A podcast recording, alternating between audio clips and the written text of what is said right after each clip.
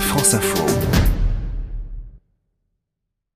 Le débrief éco du dimanche soir en partenariat, comme toujours, avec le, Cercle des économistes. Euh, face à face ce soir, Christian de Boissieu Xavier Rago. Christian de Boissieu, vous êtes vice-président euh, du Cercle des économistes, professeur à l'Université Paris Panthéon-Sorbonne. Xavier Rago, vous êtes président de l'OFCE, c'est l'Observatoire français euh, des conjonctures économiques. Un débrief éco très européen ce soir, Emmanuel Cuny. Dans la deuxième partie, on verra quels sont les enjeux de la future présidence de la Commission européenne. Mais on va d'abord parler euh, du possible rapprochement entre Renault et Fiat Chrysler. C'est un projet industriel qui fait couler beaucoup, beaucoup d'encre. Oui, un projet qui créerait en tout cas un nouveau géant automobile mondial. Alors la proposition d'un rapprochement à 30 milliards d'euros entre les groupes a visiblement enthousiasmé les investisseurs, obtenu l'appui conditionnel de la France et de l'Italie et même un soutien, on va dire quand même prudent de la part de certains syndicats. Mais sous ce vernis, la tentative audacieuse de créer le troisième constructeur auto de la planète n'est pas à l'abri d'une ornière politique. On connaît bien sûr les relations tendues entre le président français europhile Emmanuel Macron et les dirigeants eurosceptiques italiens. Alors est-ce que ce projet est pertinent? C'est ce que nous allons voir. Et on sent que ça discute hein, en ce moment. Absolument. Euh, comme d'habitude, on va lancer le, débat avec une réaction. Euh, c'est celle de Flavien Neuvy, qui est responsable de l'Observatoire CTLM de l'automobile.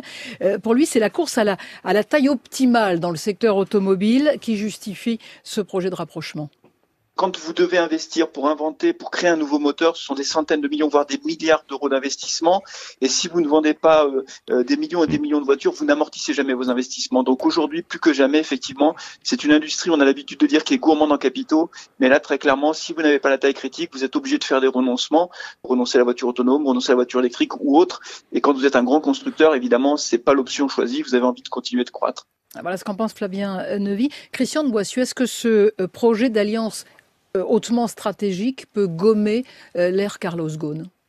Non, enfin, on, en parle un peu moins en ce moment avec euh, ce qui se passe cette semaine et ce qui va se jouer la semaine qui vient, puisqu'il y a le conseil d'administration de Renault qui doit se prononcer, si j'ai bien compris, mardi. Mardi, oui. Bon, par rapport au son qu'on vient d'entendre, c'est vrai que nous sommes dans un secteur en, en pleine consolidation. Il y a des grandes manœuvres.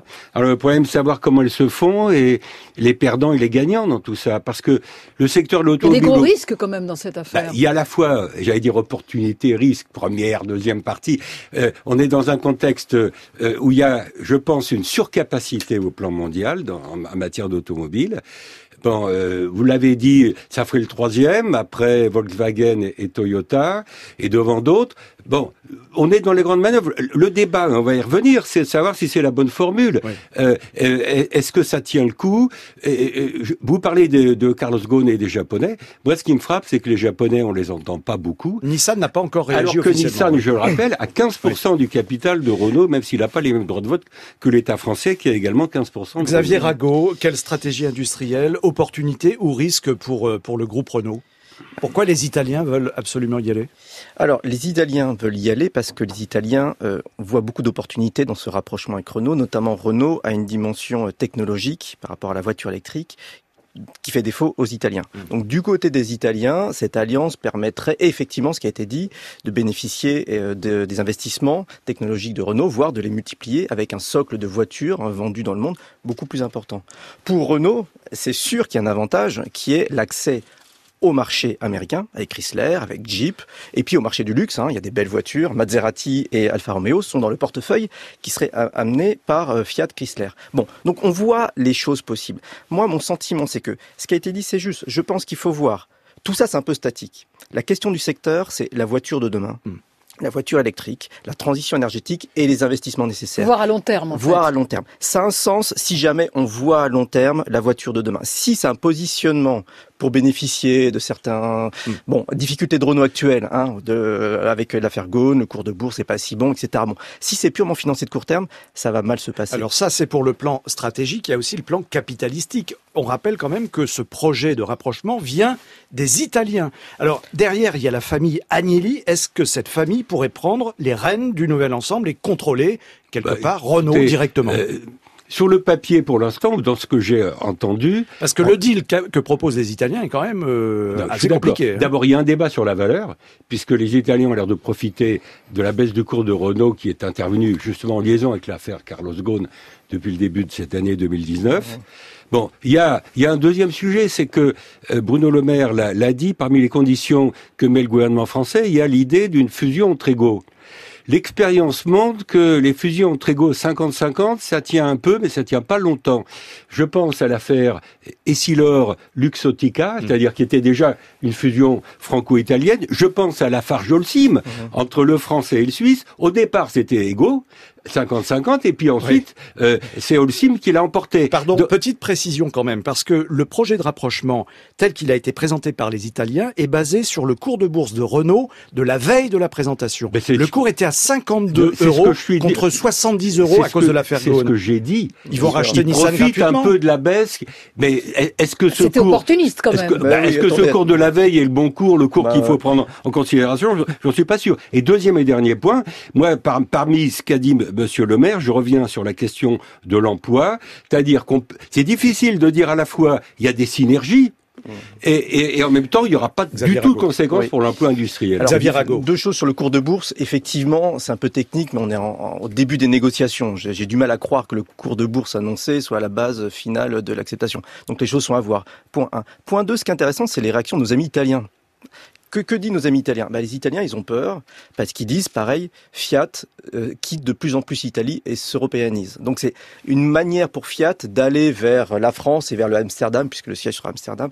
Donc il y a des craintes aussi sur l'emploi euh, à Fiat, notamment l'usine de Turin. Bon, je pense que cette question de l'emploi et cette question de, de l'industrialisation du nord de l'Italie et de la France, elle sera clé elle sera clé et elle doit avoir des, des implications concrètes. Ils, font tout actuellement pour avoir le, soutien de l'État français. Hein. On sent bien que les discussions vont dans ce sens. En ce moment même, d'ailleurs. Et, et, le déclare ça, a des enjeux, ça a des enjeux concrets sur la direction générale euh, qui sera française, sur, euh, je pense, euh, peut-être que l'État pourrait être directement capital de Renault, pourquoi pas, en plus de la holding. Bon, ça c'est des choses un peu techniques, mais je pense vraiment pour ces deux raisons, un l'emploi et la stratégie industrielle à moyen terme, hmm. qui est une, une insertion de l'État français pour garantir l'intérêt européen, je tiens à le dire, hein, c'est pas seulement l'intérêt français, je pense c'est justifié. Donc la proposition de départ me semble un petit peu déséquilibrée. Alors ce soir, à l'instant, Catherine Potier le disait, donc euh, euh, visiblement, euh, Fiat discute d'un dividende spécial de Renault, de meilleures garanties sur l'emploi également, tout ça pour convaiquer le gouvernement français. Christian Boissieu, le mot de la fin sur cette partie-là quelle position doit euh, adopter l'État français Relativement ferme. Je reviens sur les conditions qu'a qu mises Monsieur le Maire. Je pense qu'il faut être ferme. Je reviens sur la question de la gouvernance.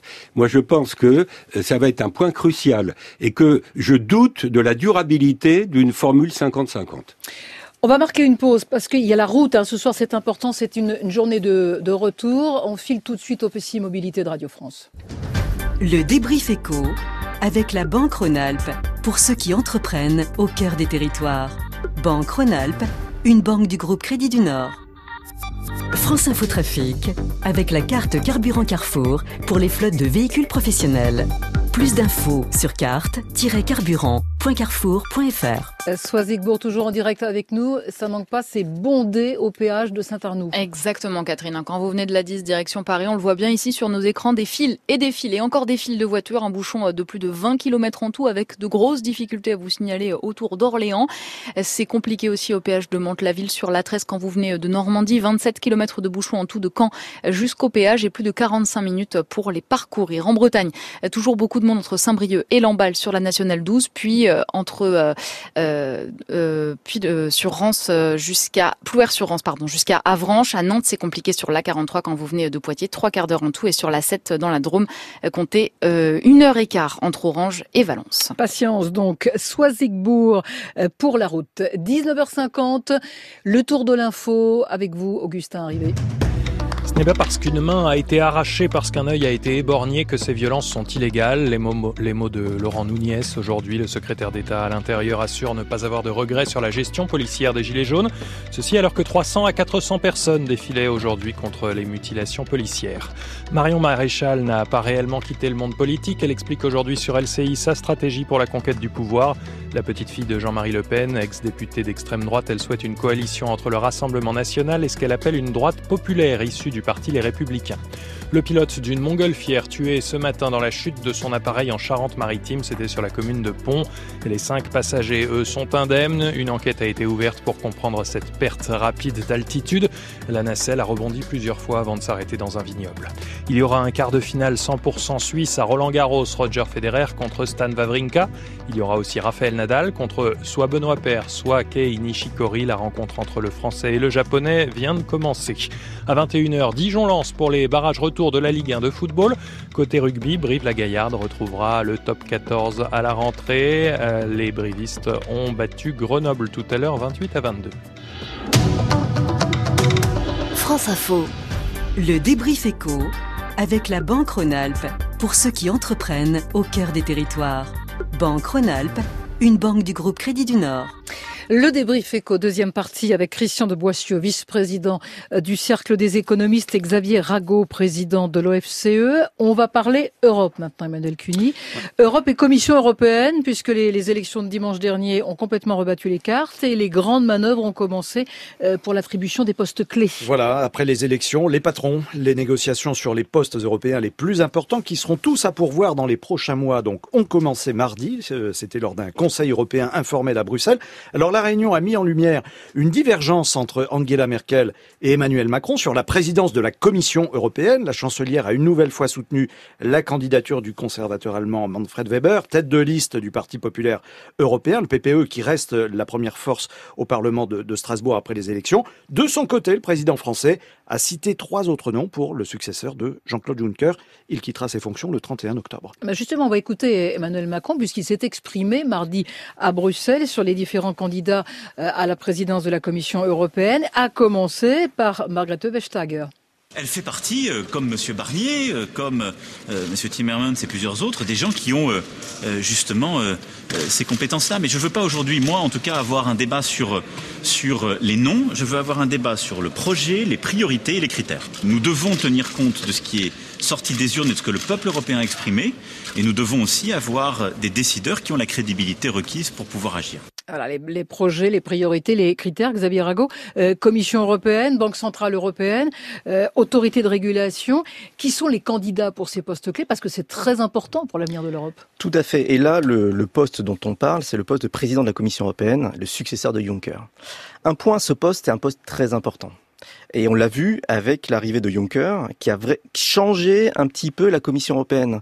Euh, C'était pas très visible dans le débat français, mais Juncker, il a il a produit des tests qui disaient bon, il y a les règles, il y a les lois, il faut les respecter, mais on peut les interpréter. Il a amené des interprétations des lois qui ont mis de fait hein, la, la, fin de l'austérité, euh, c'est-à-dire que la pression pour atteindre les fameux critères des 3%, c'est un peu relâché mmh. après euh, 2014. Donc c'est un point important, c'est pas juste un domino de position, c'est que les gens, notamment la présidence de la Commission, et les autres postes sont aussi importants, certes, notamment la Banque Centrale Européenne, mais celle-ci, ça va être clé parce que c'est vraiment les questions budgétaires et l'application euh, du euh, des critères de Maastricht où il y a des marges d'interprétation. Et là, je pense que l'opposition entre euh, Merkel et Macron, c'est une opposition un peu de fond. Mmh. C'est une opposition de fond. Est-ce qu'on revient à une, interprétation stricte de, euh, du, de Maastricht, qui était le cas avant Juncker, ou est-ce qu'on en vient à une, une, appréciation plus politique, ce que disait Juncker, pour tenir compte des équipes politiques internes, notamment avec la question italienne. Alors, je vais mettre les pieds dans le plat, justement. La Commission européenne peut-elle être dirigée par un président ou une présidente dont le pays n'appartient pas à la zone euro, ce qui est le cas de la danoise Margrethe Vestager. Le Danemark n'est pas dans la zone euro. Le Danemark ne connaît pas l'euro, même si la couronne danoise est plus ou moins indexée mmh. sur la monnaie unique européenne. Moi, je... Économiquement, politiquement, c'est. Moi, je pense que Mme Vestager, elle est très bien, mais je pense qu'il ne faut pas que euh, le seul défaut, c'est qu'elle est danoise, comme vous venez de le dire. Et je pense que nommer à la tête de la Commission européenne une danoise, un ou une danoise, c'est donner un signal quand même pas terrible aux pays de la zone euro, ah oui. euh, surtout à la lumière de la crise de la zone euro qui se déroule depuis presque dix ans. Donc, euh, je pense que c'est un handicap difficile à surmonter. Deuxième remarque, euh, moi, je, je, je trouve que ce marchandage sur les postes donne une piètre image de l'Europe. Je veux dire, on a eu des élections européennes qui ont été compliquées, qui ont confirmé le, le désamour des opinions publiques à l'égard de l'Europe. Mm. C'est pas en donnant le sentiment que le couple franco-allemand va décider pour les autres, qu'on va faire une place aux petits pays par rapport aux gros, que etc. Moi, je pense que, et là, je rejoins euh, ce, que, ce que disait Emmanuel Macron, mais je voudrais qu'il le mette en œuvre, vraiment, en disant, ce qui compte, il faudrait peut-être d'abord savoir ce qu'on veut faire, avant de savoir qui on veut mettre. Alors les deux sont liés. Euh, Xavier l'a dit, les deux sont liés. Mais je veux dire, euh, donner ce signal de marchandage sur les postes, et je te passe ci, et tu me, et tu me refiles ça, je trouve que euh, l'Europe fonctionne comme ça depuis trop longtemps et qu'il faut arrêter. Alors si l'Allemagne décroche la présidence de la Banque Centrale Européenne, là on va se marrer, hein, parce que ça sera la rigueur à l'état pur, Xavier Rago. Oui, mais enfin, dans les équipes, vaut peut-être mieux ça et que la, la, la commission soit euh, soit gérée différemment. Mais ce qui vient d'être dit, c'est juste, mais c'est très compliqué euh, la, la, politique au niveau européen. C'est que c'est la politique au niveau français un peu multipliée par tous les pays. Donc il faut la, façon dont je vois les choses, c'est que les Allemands, quand après les élections, ils prennent beaucoup de temps au sein d'Allemagne pour faire une grande coalition, se mettre en place sur des projets, et à la fin, ils choisissent euh, des personnes, ils mettent en place. Faudrait qu'on arrive à cette culture au niveau européen. Là, on a un peu de temps, certes, bon, 31 octobre, c'est demain, mais on a un peu de temps pour vraiment se poser sur les projets avec les nouveaux équipes. Alors c'est quoi, par exemple, tout ça pour quelle politique? Parce que vous venez de publier donc chez euh, Fayard Civiliser le capitalisme avec une belle couverture verte, tout à fait d'actualité. Oui. Euh, vous proposez notamment un, un chômage, enfin une assurance chômage européenne? Tout à fait. Alors, c'est dans les débats européens, euh, c'est très peu présent en France, hein, mais Juncker s'était dit plutôt favorable à une assurance chômage européenne. Le ministre allemand des Finances est pour. SPD, dont on a vu que bon, c'est fragilisé au niveau allemand.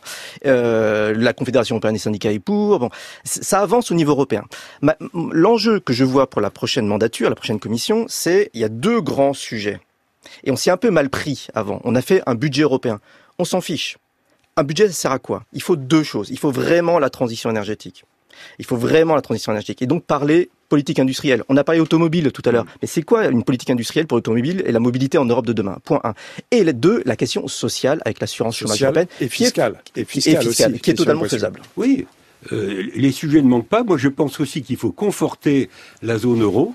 Euh, bon, et je termine en disant que la commission qui sort ou qui va sortir en octobre a été quand même décevante et faible, et je souhaite que la, la prochaine, soit, mieux. que la gouvernance européenne soit meilleure. C'est pas difficile à mon avis. Merci euh, à vous trois, Christian de Boissieu, vice-président du Cercle des économistes, Xavier Rago, président de l'Observatoire français des conjonctures économiques, Emmanuel Cuny. Très bonne semaine. À dimanche. Et à dimanche.